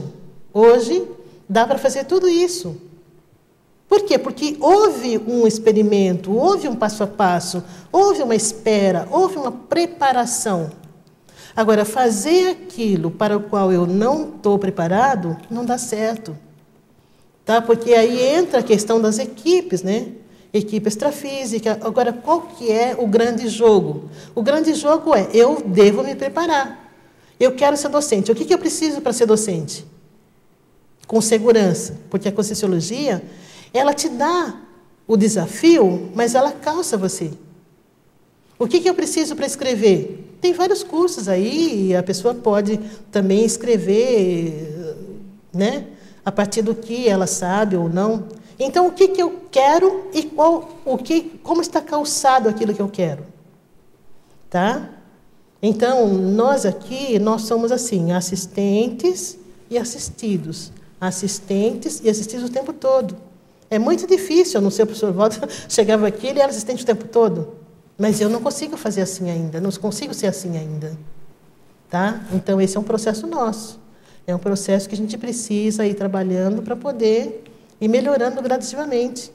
Então, uma coisa que eu vejo, principalmente com relação ao reciclante, é que o reciclante ele precisa sempre estar com a pulga atrás da orelha. Estando com a pulga atrás da orelha, é que ele vai se movimentar, vai fazer as ações, ele vai assim deslanchar no seu processo de evolução e no processo assistencial. Ficou claro, Elvia? Marta? Oi. Oi. Eu gostaria de que você falasse um pouco para a gente, assim, como é que foi essa sua trajetória na afinidade para essa especialidade, a qual você já vem se dedicando e, e tendo todo esse, esse exemplarismo. E aí, é, na sequência, o que, que você considera que seria assim é, bastante relevante para a gente poder, o, trabalhando, que eu também trabalho pela linha da, da é, uh, essas duas definições ou esses dois significados. Então, qual seria assim a abordagem ou a relevância mesmo para o nosso trabalho dentro da uh, ciência ressexologia aí na da Ressex? Uhum. E a sua trajetória aí para afinidade, por que você escolheu essa especialidade, né? Quando eu cheguei, né, Sandra, no, na Conscienciologia, não tinha muita opção. Ou era inversor ou é reciclante. Naquela época tinha duas especialidades assim que eram as mais relevantes, né? Tinha 70 ao todo. Tinha a pessoa da infocomunicologia, que era do Rio de Janeiro e tal, então não tinha muita escolha. Aí depois, em janeiro de 93, foi fundado o Gressex, lá em São Paulo. E eu comecei a participar. As primeiras coordenadoras foram a Pilar e a Isilda. E aí elas depois não se sentiram assim muito afinizadas com a especialidade e eu gostava da especialidade, sabe? Eu tinha afinidade. E então eu peguei e comecei a trabalhar no Gressex. No Gressex nós fizemos vários assim trabalhos de pesquisa já. E também na época, em 95, eu vim para cá, para Foz do Iguaçu, e o professor Ró estava aqui. E aí eu cheguei para desabafar com ele, né? Falei, olha, professor Valdo, tem lá no Ingressex São Paulo uh, várias pessoas e tal, nós estamos trabalhando. E aqui, nós formamos um grupo aqui, tinha pessoas de vários outros estados. E o assunto principal do grupo era, ah, é porque nós é reciclante, de domingo nós vamos comer macarrão e vamos na cadastra. Eu falei, gente, mas isso não é, sabe, assim, Falei, olha, eu não estou gostando das coisas que eu estou ouvindo lá, não. ele falou, como é que você pode ajudar um maior número de consciências? Aí ele perguntou do Gressex de São Paulo. Falei, olha, tem oito pessoas. E eu queria, nós queríamos fazer igual o JI, tinha o Jornal da Invex. A gente queria fazer um informativo para reciclagem, né? Para os reciclantes de modo geral, porque a gente sabia que tinha bastante gente. Aí ele falou, não, vocês vão fazer uma revista. Falei, gente, mas revista? E aí nós fizemos o número 1, o número 2 e o número 3 saiu assim muito. Mas aí tem ainda trabalhos energéticos que a gente precisa fazer. Esse tema está pendente há muito tempo, você entende? Agora, inclusive na época eu já tinha concluído o curso de física e fui fazer psicologia, que eu adorava psicologia, os grupos eram e tal, mas eu precisei parar o curso de psicologia em função da revista que estava lá descambando, né? Então, o percurso foi esse. Então, chegou aqui, depois que eu me instalei aqui em Foz, aí surgiu a oportunidade do Colégio Invisível. Então, eu caminhei do grupo Gressex para o Colégio Invisível. O colégio 2010 é o da data oficial, que a gente fez um evento lá em São Paulo no dia 29 de maio. Então, o IPC São Paulo abriu oportunidades, então eu considero essa data como sendo a data assim de reativação mesmo do colégio, né? Foi o primeiro evento que a gente participou. Depois disso são debates, a participação na Semana Parecientífica, então visando aí a especialidade em si, porque o objetivo é trabalhar com a especialidade da ressexologia. É, e aí eu queria entender, porque o que a gente verifica é, e talvez tenha a ver com essas duas definições ou esses dois significados, né, essas duas abordagens da Ressexis. É que, mesmo como você disse da sua experiência, né, chegou na conscienciologia, ou eu sou inversor, eu sou reciclante. Uhum. E, e, na verdade, a gente vê que a aplicação né, técnica de um, da Ressexis é distinta de simplesmente a pessoa achar que ela se enquadra e, por não ser inversor, torna-se é, reciclante. E, na verdade, a gente não, não é reciclante só pelo fato de não ser inversor, né? Então, eu acho que aí a, a questão da aplicação, né, aplicabilidade técnica, e, e, nessas duas definições, talvez a gente encontre esses dois vieses, que é re, realmente quem está como seu caminho, na sua trajetória, de um modo técnico, e quem é, não está aplicando técnica e considera-se reciclante de um modo pa, quase que é, compulsório pelo fato Isso. de não ser inversor, né? Uhum. Então, o que, que você vê assim as maiores implicações desses dois significados da Ressex?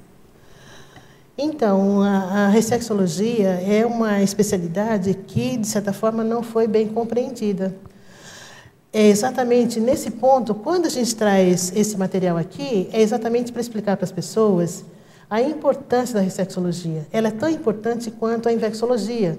Tá? Porque eu não coloquei aqui, essas informações aqui, dessas metas, eu custei perceber.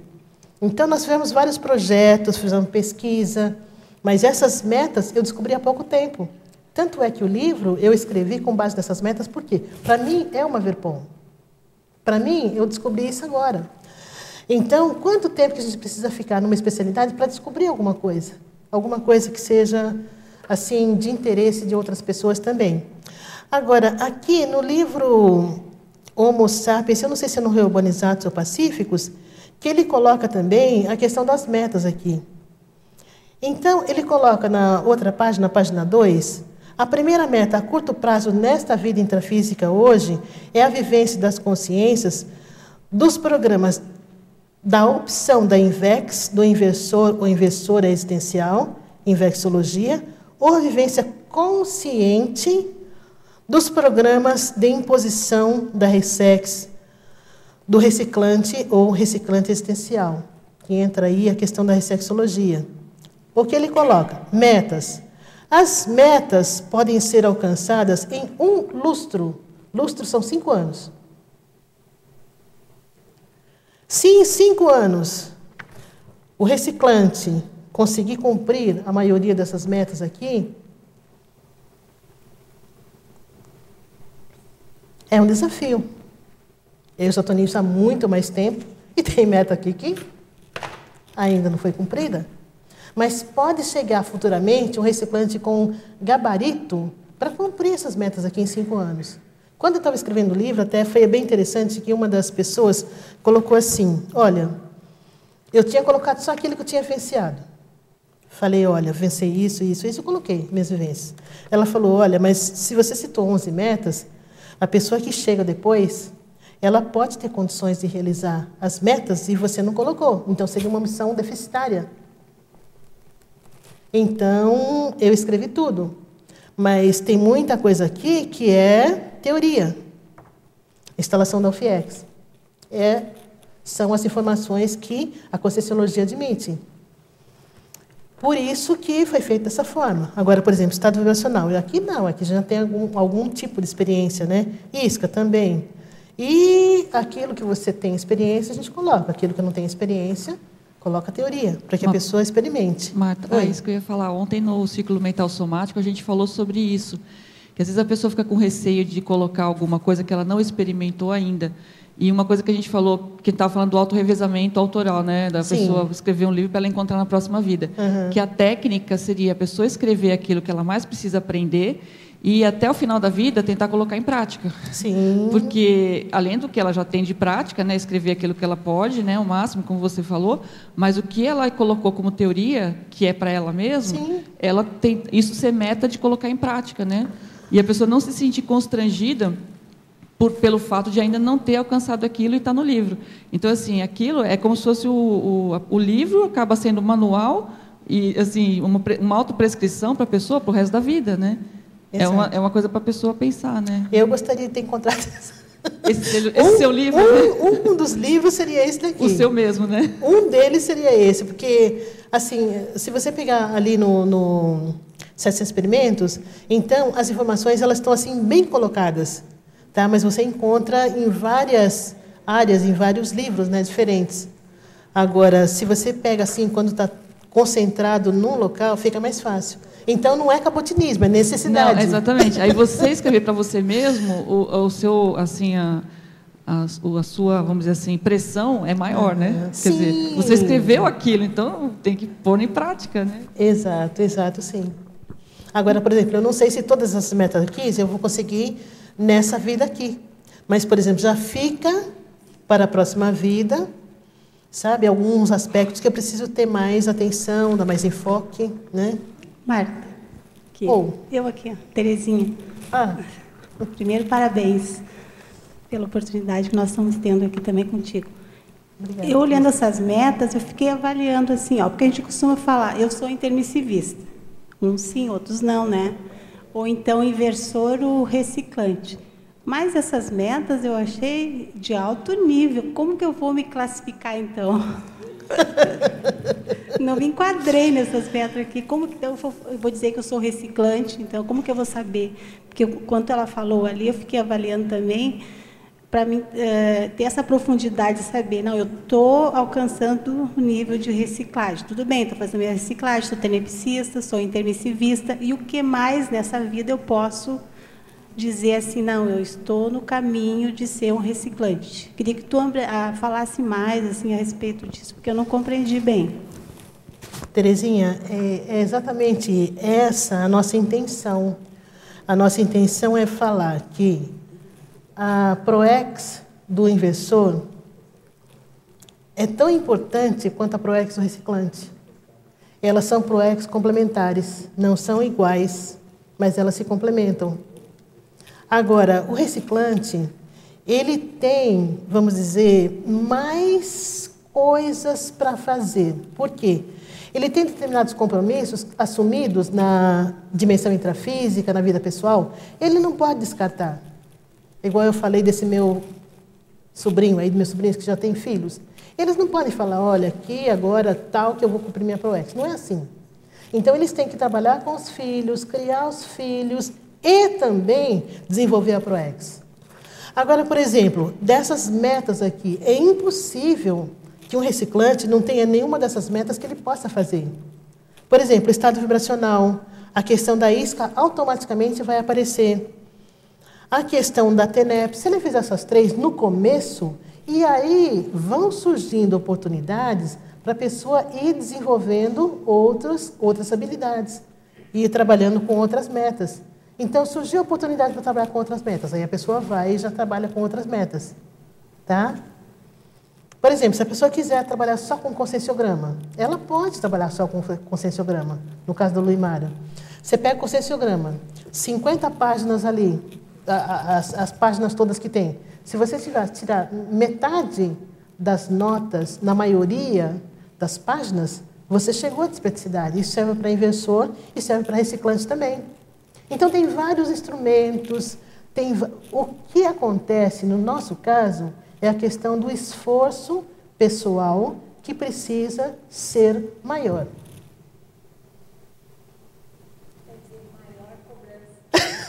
cobrança em cima do reciclante, né? No isso. caso, eu vejo que nós precisamos exatamente isso.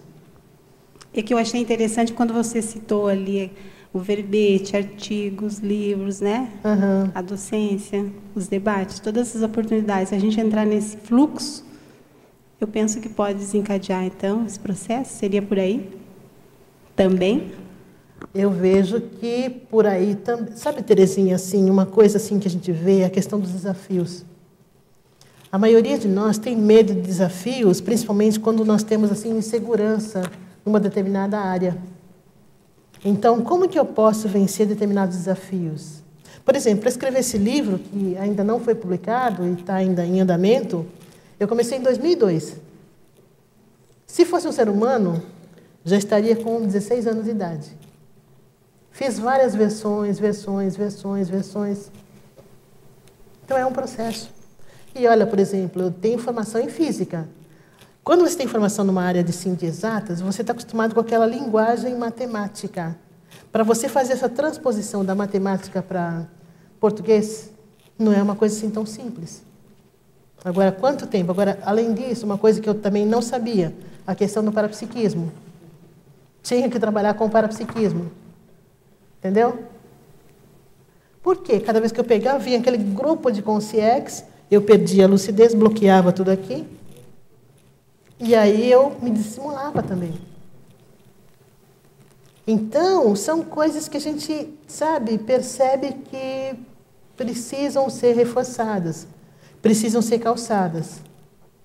A Unescom tem um curso agora sobre autodesassédio mental somático, que eu vejo assim que vai ser bem interessante, né? para quem tiver interesse. Então, por exemplo, é o que eu falei para o nosso amigo ali, Elvio.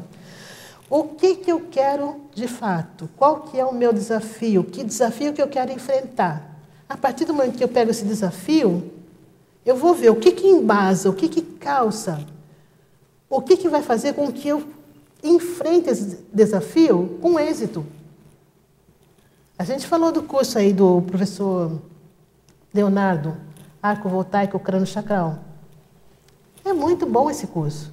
O acoplamentário é um curso muito bom também.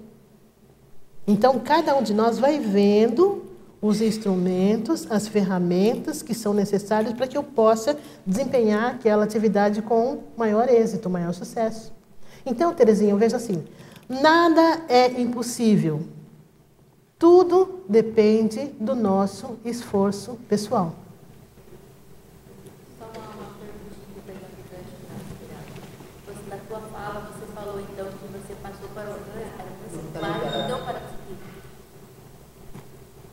No teu parapsiquismo, com relação à escrita do livro? Também é porque, assim, o processo de escrita, e aí a gente vê a importância da escrita, é a questão da interassistência. Porque, além de nós estarmos ajudando essas consciências extrafísicas estarem sendo assistidas, isso vai melhorando, vai ampliando o nosso parapsiquismo. Nós vamos saindo do parapsiquismo uh, que tem fundamento no psicossoma para aquele parapsiquismo que tem ligação com o mental soma. É o parapsiquismo chamado intelectual. Então a escrita avisa isso. Na hora que os amparadores muitas vezes veem que você está empenhado num tema, você gosta daquele tema, você quer saber mais, você quer escrever, eles vão trazer aquelas consciências que têm ligação com aquele tema. As consciências que precisam de ajuda, que precisam ser esclarecidas naquele tema. E nem sempre são consciências assim mais evoluídas. Na maioria dos casos, são consciências que precisam de ajuda. Então, eles aproveitam aquele campo de energia mental somático para poder ajudar. E a partir daí, então, é que a assistência é feita. Pode falar. Bom dia. É, eu fiz aqui uma, uma constatação, né, que a reciclagem pode ser um tipo de exemplarismo, né? Que ela pode ser assistencial, depois você está melhorando a si, e também você acaba auxiliando os outros assim nesse processo. Mas eu queria saber assim que também nesse processo você pode acabar provocando algum contrafluxo. Eu vi que você comentou ali sobre o arrastão extrafísico, o ataque, o ataque terapêutico.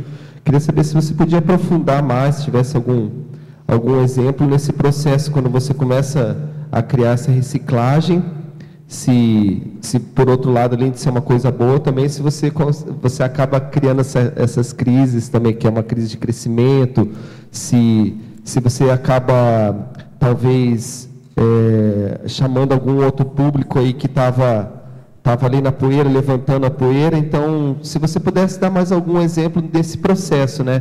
Quando você recicla, se você provoca algum, algum contrafluxo nesse processo também.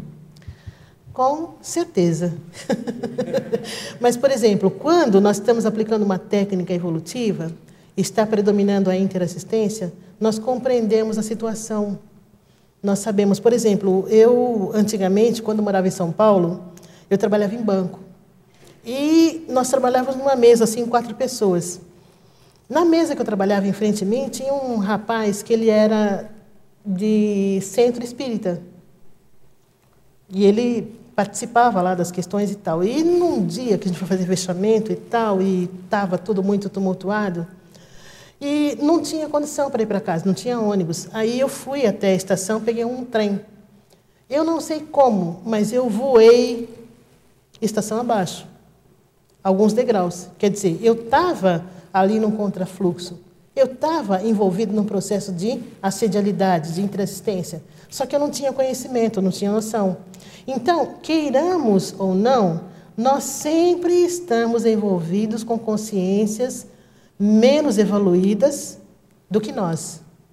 Agora, quando nós adquirimos consciência, quando melhoramos a nossa lucidez, nós falamos: olha, agora eu já não quero mais isso para mim. Eu quero melhorar a minha condição para poder ajudar todos aqueles que estão interagindo comigo. E é exatamente aí que entra a questão da ressexologia, da reciclagem. Porque fazendo reciclagem das minhas fissuras, eu vou ajudar também essas consciências. Isso vai acontecer, quer eu esteja consciente ou não. Tá? Porque nem todas as reciclagens que nós fazemos, elas são conscientes. Você faz uma reciclagem consciente se você está fora da técnica, por exemplo. Tá ok? Mas, assim, isso vai acontecer, esse desagrado quando você assume a especialidade, aí então é que o pessoal vem mesmo. O contrafluxo é muito grande. Por isso que a gente fala da questão do estado vibracional, a questão da TENEPS. Por exemplo, quando a gente foi fazer a revista lá em São Paulo, até que o professor Aldo sugeriu, olha, não pense que foi facinho assim, não fazer um exemplar de uma revista. É uma coisa boba. Aparentemente simples. Agora, eu chegava nas estações de metrô lá, mas eu tinha cada assim sensação desagradável. É como se a descrição é, sabe uma pessoa bem forte mesmo, bem forte, dando um murro no seu estômago? Essa sensação que eu tinha. Não tinha ninguém ali. Você entendeu? Então, esse foi um dos uh, fatos que eu vivenciei. Quer dizer, a gente mexe em caixa de marimbondo. É por isso que você precisa estar firme, precisa estar forte, precisa estar com o seu percentual de cosmoética vivenciado ali no máximo, tá? Se a gente bobear com a cosmoética, a primeira coisa que acontece, os amparadores eles se afastam. Então a questão da sinceridade, a questão assim do absolutismo, é a coisa básica, fundamental para a gente. Os amparadores eles prezam muito sinceridade. Olha, só consigo ir até aqui. Então eles respeitam, mas eles colocam, sabe, aquela cenourinha um pouco aqui, aí você vai fazendo mitridatismo, você vai se acostumando naquele nível. Aí eles puxam outro nível. Os desafios eles são durante a vida toda. Então, essa questão a gente vai se acostumando com o tempo. Por exemplo, quando eu comecei, pelo menos a TENEPS, teve uma época que eu trabalhava com grupos de drogados. Então eu tinha alunos, até uma vez foi engraçado, porque tinha uma professora da USP que ela chegou para mim e ela falou na linguagem da Conscienciologia, olha, tem aqueles alunos seus, e eu sabia quais eram os alunos, tentem entrar em sintonia com os amparadores deles para verificar o que, que você pode ajudar. E eu, sim, sim, sim. Tinha uma professora de matemática, sabe aquelas professoras bem radicais de matemática do lado? Ela perguntou para mim, escuta, o que, que ela falou para você? Eu falei, ai, sabe assim que eu não entendi? Porque como que eu ia explicar para uma professora de matemática que tem aquela linha, sabe, cartesiana mesmo, que não adianta você, sabe? Então foi, assim, bem interessante, porque aí você verifica, né, que nós, no dia a dia, estamos interagindo com quem? Às vezes, no nosso dia a dia, na SOCIM, tem evoluciólogo. A gente não percebe. Às vezes, no nosso dia a dia, tem despertos, a gente não percebe. Então, está sempre atento para quem está ao nosso redor, o tipo de informação. Em São Paulo mesmo, eu tive várias pessoas. Uma vez eu encontrei uma senhora que era também da parapsicologia, mas ela tinha um parapsiquismo daqueles, sabe? Ela falou que para ela era difícil andar no, na rua porque ela entrava na vida das pessoas. Imagina, Gente, com parapsique deixa eu não sair de casa. então, assim, é, é verificar que no nosso meio, na nossa sociedade, no nosso dia a dia, quem é aquela consciência que está do nosso lado, com a qual nós interagimos. Então, olhar a consciência em si, ao invés da pessoa, no ser humano, isso aí ajuda bastante. Tá ok? John? Um, esse ponto de contrafluxo eu percebi muito, né? porque eu estava na Alemanha e quando eu cheguei aqui, para mim foi uma nova situação. Eu percebi, esse é minha, meu grupo evolutivo, eu percebi, tudo é certo, mas como interagir nesse momento? Porque a cultura diferente, pensei diferente, eu tenho uma totalmente outra língua, é uma outra lógica para aprender coisas. Eu tenho hoje também problemas aqui com, com língua, né? Uh, porque vocês usam, uh, uh, por exemplo, u, né? a palavra u, para, para o. Para mim, esse é excluir um do outro, esse é matemático, mas aqui pode ser a mesma coisa. Né? Uhum. Já é uma confusão grande. Como funciona por ter uma compreensão intergrupal. Eu acho esse um ponto uh, uh, importante por diminuir contrafluxos por pessoas que chegam aqui. Uma prática de diminuir um, uh, esse contrafluxo. Por exemplo, palavras. Palavras têm muito força. E nós temos uma cultura, nós crescemos dentro de uma cultura, uma mesologia que supera né? Uhum. Quando nós somos aqui e conversamos sobre uh, essa uh, compreensão uh, intergrupal, uhum. eu acho uma palavra como respeito não existe mais. Porque esse é um conceito de uma cultura de pense que separa pessoas. Eu só falo sobre respeito se eu vi uma diferença de outra pessoa. Quando uma cultura mais alta está usando, nós falamos de integração e nada mais de respeito. Essas são pequenas coisas que uh, eu acho nós precisamos uh, treinar aqui, né, de incluir outras culturas e outros grupos. Jan, qual foi a palavra ou expressão que trouxe você para a Conscienciologia? O que, que chamou sua atenção? Palavras que, que me chamam. É, é, respeito, é um, um, um desses que, que eu não entendo porque nós usamos essa, essa eh, palavra aqui.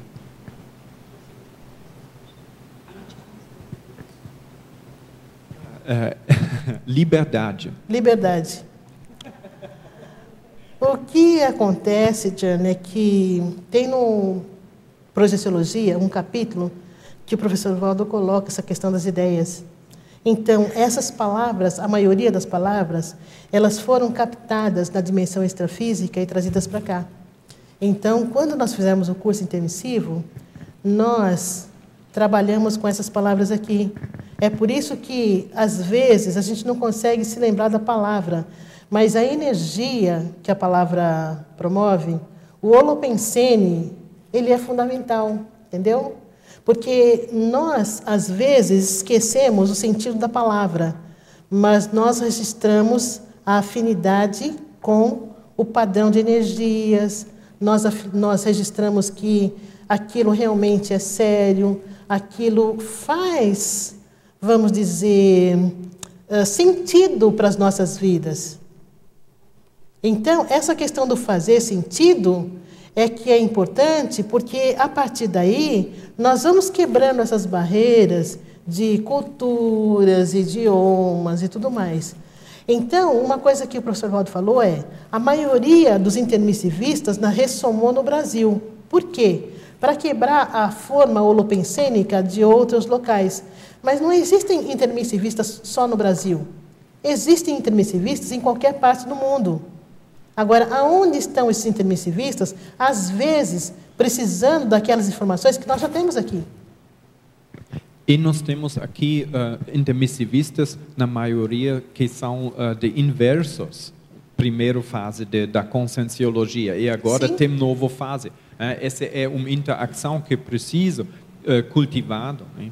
Sim, exato. Então, esse crescendo da conscienciologia, os efeitos que as ideias da conscienciologia, das técnicas, provocaram nas pessoas. Qual é o efeito da técnica da RESEX? Qual é o efeito do estado vibracional? Qual é o efeito da TENEPS? Então, cada pessoa tem ali o seu histórico. Cada pessoa vai ter ali a sua ficha em que isso vai estar registrado. Eu acho esse também um processo um, de voltar um pouco do curso intermissivo, porque no curso intermissivo nós tivemos quase uma ideal, né? Uh, conhecimento, técnicas, tudo funciona muito melhor. Uh, depois, esse um, uh, um restrito de, de, desse, dessa liberdade, né? nós temos uma mesologia e, e sofrem desse, dessa interação, sofrem desse trabalho intergrupal. Né? Sim. Né? Agora, por exemplo, o que, que acontece? Quando nós fizemos o curso intermissivo, nós estávamos bem lúcidos ali. Quando nós ressumamos, aí realmente tem a influência da genética, do holopensene do nosso grupo familiar, do local em que nós vivemos, mesologia, então uma série de fatores e também tem o principal que é a redução do nosso autodiscernimento. Então, eu tive uma experiência bem interessante quando eu estava uh, numa das revisões do livro, que você percebe quando a sua lucidez diminui, gente, como é difícil, é complicado. Você sabe que tem alguma coisa melhor ali, tem ideias mais abrangentes, mas cadê? Aonde estão?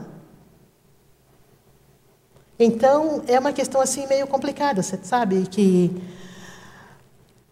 o mais importante é cada um de nós, de fato, ir recuperando esses cons gradativamente. E como é que nós vamos recuperando os cons? Nós vamos recuperando a lucidez, a maioria que nós interagimos no voluntariado. Opa, caiu. No voluntariado, na docência, sabe? Essas questões práticas que nós sabemos aí do nosso dia a dia. A questão do estudo, a questão da pesquisa, a questão das parapercepções. Então, a parapercepção eu vejo que é uma coisa assim muito importante para nós estarmos trabalhando o dia inteiro, dia a dia. Eu não consigo fazer isso ainda. Então, quando tem um ambiente assim mais otimizado, para a gente melhora bastante. Agora, não dá para a gente ficar só num ambiente otimizado. Nós precisamos ir a campo também. Nós precisamos enfrentar o nosso dia a dia. Certo? Pessoal, então aqui nós terminamos, né? Falando aí a questão de. No finalzinho já tem a terceira meta. A longo prazo. Esse longo prazo aí, ele está colocando a questão de milênios. Multimilênios. A meta do serenismo deve demandar multimilênios de esforços pessoais. Ó, até chegar no serenismo, nós vamos precisar nos esforçar. Não tem como chegar no serenismo sem esforço pessoal. Então, vamos começar a esforçar agora, desde já, né? Para que a gente possa, então, uh, ir evoluindo e melhorando. Ele coloca aqui a questão dos autorrevezamentos e as automimeses sadias. Então, quais são essas automimeses sadias? O que, que eu posso levar para a próxima vida de bom que eu estou fazendo hoje?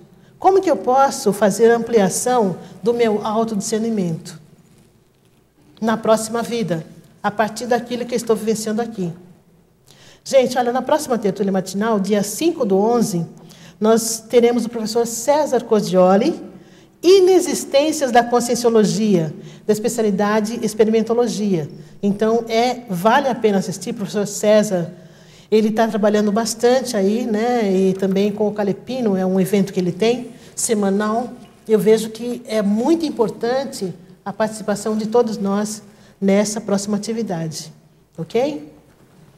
E nós estamos ainda com algum tempinho aqui para as perguntas. Quatro minutos.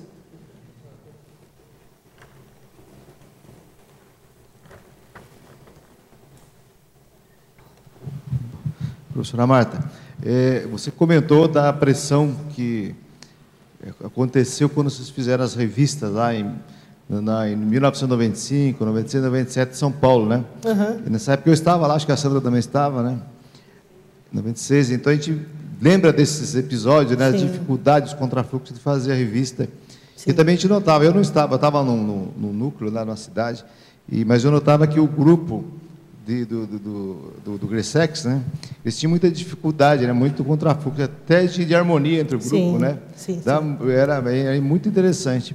Então, a, o que a gente percebe, acho que é muito claro, que as dificuldades da reciclagem são muito maiores do que a dificuldade da inversão existencial. É lógico que o inversor que se desvia vai ter que fazer a reciclagem lá na frente, né? Então é muito mais difícil reciclar, né? De corrigir isso aí, né? Se corrige muito aquilo que é da processo da ressex, que é o externo, né? Uhum. Se arruma a vida aí, conserta a vida, um monte de coisa que está errada, mas a hora que entra no processo da reciclagem intraconsciencial, que são esses itens aqui de 1 a 11, principalmente o item 1 a, a 5 aí, né, 1 a 4, vamos dizer assim, né, uhum. é, já começa a dificultar, né, e, fazer as reciclagens intraconscienciais. É, eu vejo assim que a maioria de nós, quando ressoma, nós temos todos os trafores possíveis para ter um melhor desempenho proexológico. Agora, o que vai fazer com que nós tenhamos esse alto desempenho proexológico no nível X, Y, Z é exatamente isso: o esforço pessoal associado à cosmoética. Então, essa questão do esforço pessoal associado à cosmoética, isso daí é fundamental. Eu vejo que para nós é um desafio isso, né? Então, no caso do reciclante, então, essa questão da técnica da cenourinha é uma técnica muito interessante, né, de nós estarmos sempre buscando trabalhar, pelo menos num pontinho mais avançado do que nós estamos. Então, qual que é o próximo desafio? Nosso próximo desafio é escrever, sei lá o quê, alguma coisa. Então, nós vamos, como é que se escreve essa tal coisa?